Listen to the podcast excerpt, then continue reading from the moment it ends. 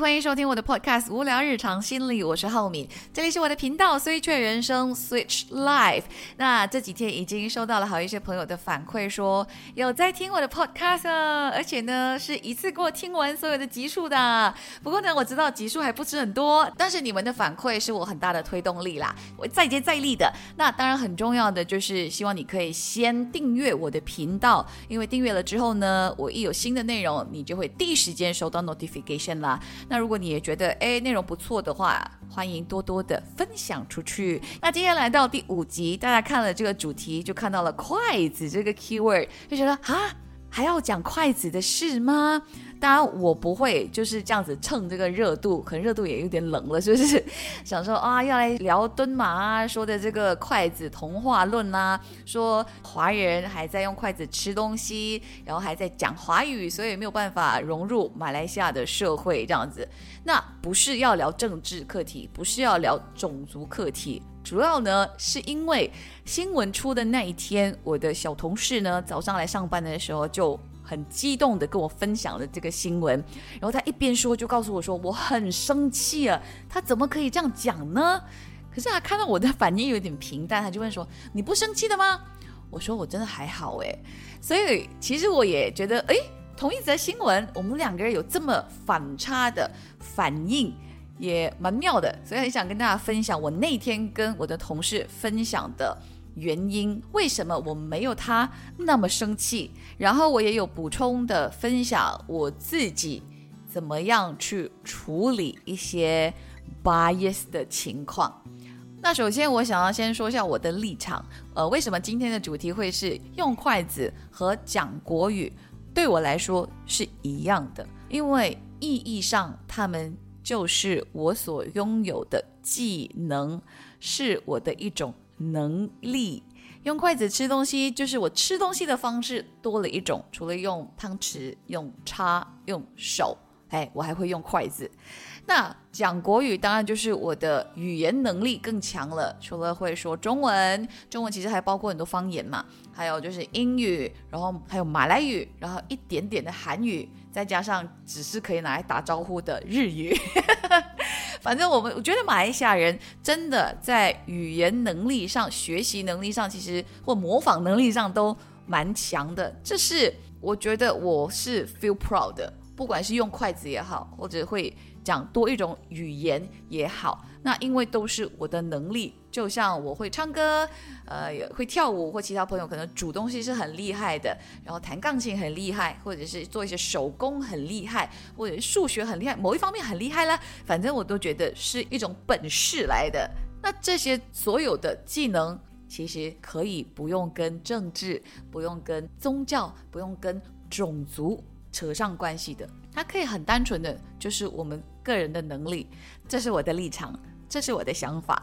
那说完这个呢，就要来跟大家说一下，为什么我在看到这则新闻的时候呢，我不生气，我的同事很生气。我们为什么有这么大的反差？我简单归类出三个原因。首先，第一个，我不轻易对号入座。虽然他讲华人，哎，我身上确实有这个标签华人，但是我觉得这个是一个很 general 的标签，就像女人、单身的人、南马人啊，某个星座的人这样，我都觉得是太 general 了。那如果只要有人，说了一些什么事，他是到你的标签的，你就需要有情绪上的反应，或者是行为语言上的反应的话，那不是会很忙跟很累吗？我之前有做过影片的内容，然后也分享了一个态度，叫 IDGAF 的态度，基本上就来自于我看的一本书，这位作者叫 Mark Manson。这个是我非常推荐大家去看，叫《The Subtle Art of Not Giving a Fuck》。所以 I D G A F 其实就是 I Don't Give a Fuck 的简称。我其实挺赞同这样子的态度，就是不要太容易的对号入座，不要太觉得事事都关自己的事，也不要太轻易的情绪受到别人的话语、别人的行为影响。尤其我觉得生气是一个，呃，挺伤身的情绪来的，所以呢，要在对的时间遇到对的对象的时候呢，才让它出来。不然你经常性的生气，其实只会搞垮自己而已。所以我觉得生气应该是用在保护自己或维护自己权益的时候呢，才拿出来用的一个情绪，或者是嘿情绪的武器。那其实关于生气呢，我上一集就刚好也聊到，就是生气的三种不同的表达方式，然后里面呢也提到一些例子，就是心理医生提到的个案啊，关于如果你运用错情绪或识别错情绪的话呢，可能会导致的一些后果，然后或者是我也提到什么时候呢要正视生气这个情绪，而且它应该是在这件事件上呢成为你情绪的 priority。欢迎大家，呃，收听我上一集的这个 podcast。那今天可以再讲一个例子，是呃我自己经历过的，因为在职场多年，也经历过那种啊所谓的公司的 politics 啦。因为在一间公司就会有不同的部门，然后有不同的团队，这样其实应该是要互相帮忙的，呃，不可就什么这样。可是呢，很多的时候就会变成是大家会开始计较一些事。那一个 team 开始跟你计较的时候，另外一个 team 很自然就会觉得，哦，你跟我计较，那我也跟你计较。反正事情大致上就是因为另外一个 team 呢，希望我们提供他们一些帮忙，对我来说是一种帮忙来的哈，因为。那一个 task 呢，其实我们的 team 是不需要做的，但是因为我觉得，既然我们已经有这样子的可能所谓的 resources，那我就把 resources 交给你，你们就去好好的运用它。但是那个 team 可能会 expect 说，哎，我们不只是给他 raw 的 material，我们应该是做好了。整个东西或排好了，呃，做好一个表格什么这样，然后再 pass 给他们，基本上就是很让他很可以很轻易 hit 他的 KPI，但是所有的工都是我们的 team 在做。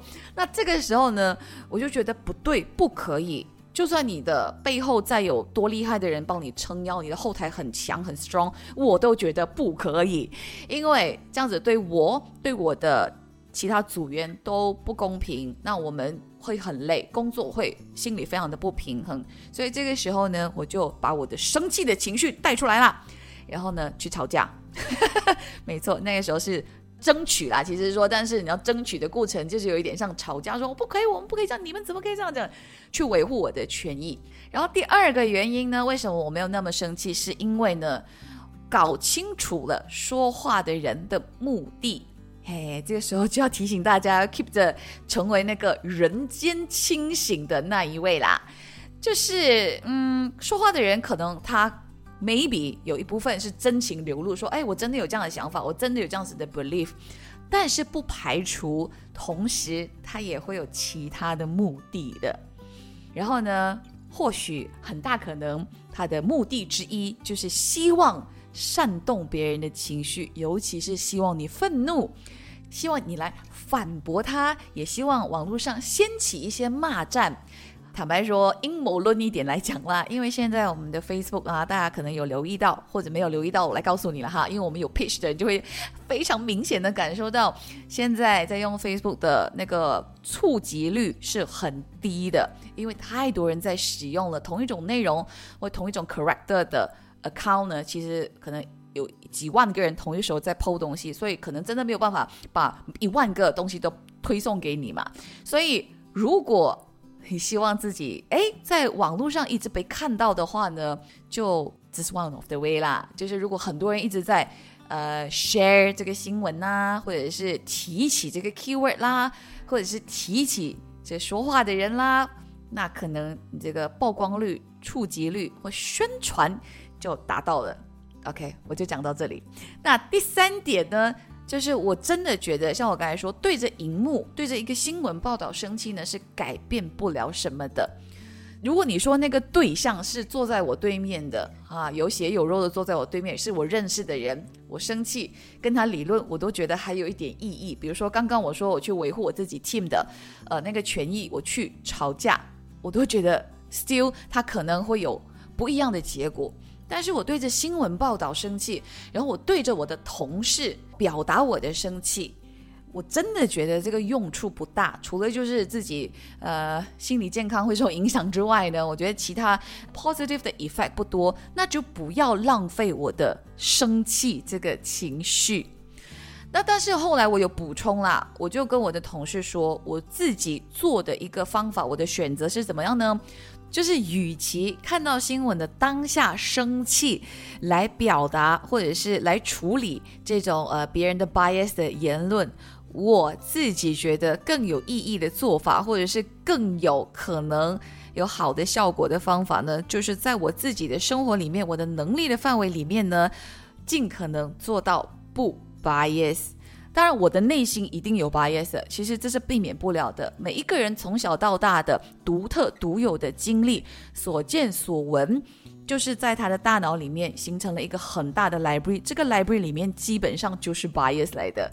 那我只能像我刚才说的，保持人间清醒，去。提醒我自己，不要让我的这个 library 里面的 bias 去影响到我对很多事情的判断，或者是让我去做出一些会引起分歧、会引起别人更 bias 的行为。那我其实也常讲的，就是放在心里的想法啊。它就可以维持，只是你的内心话，你的 OS。但是，一旦讲出来，或者是做出了某一些行为，它就是你的责任，而且一定会有某程度上的影响力，甚至就会达到蝴蝶效应啊！就比如说这个 case 啦，famous people 讲出来的话呢，你看它的那个效应，它的影响力是多么的大。那不要小看自己哦，其实每一个人的言语行为都会引起一定程度的效应的，所以我就把这些 bias 不是太需要表达出来的一些想法，keep 着是我自己的内心话就好了。那另外，如果你是去跟朋友聊天啊，可能三五个朋友在聊某一件事情的时候。三五个朋友几乎都认同这件事情啊，一定是这样子发展的，一定是这样子的 category 的人做出这样子的事情。那你可能会不认同，你会觉得嗯，这些言论好像有一定的偏差或偏激。那这个时候怎么办呢？哈，我通常会用几招。首先，第一招呢，就是抛问题。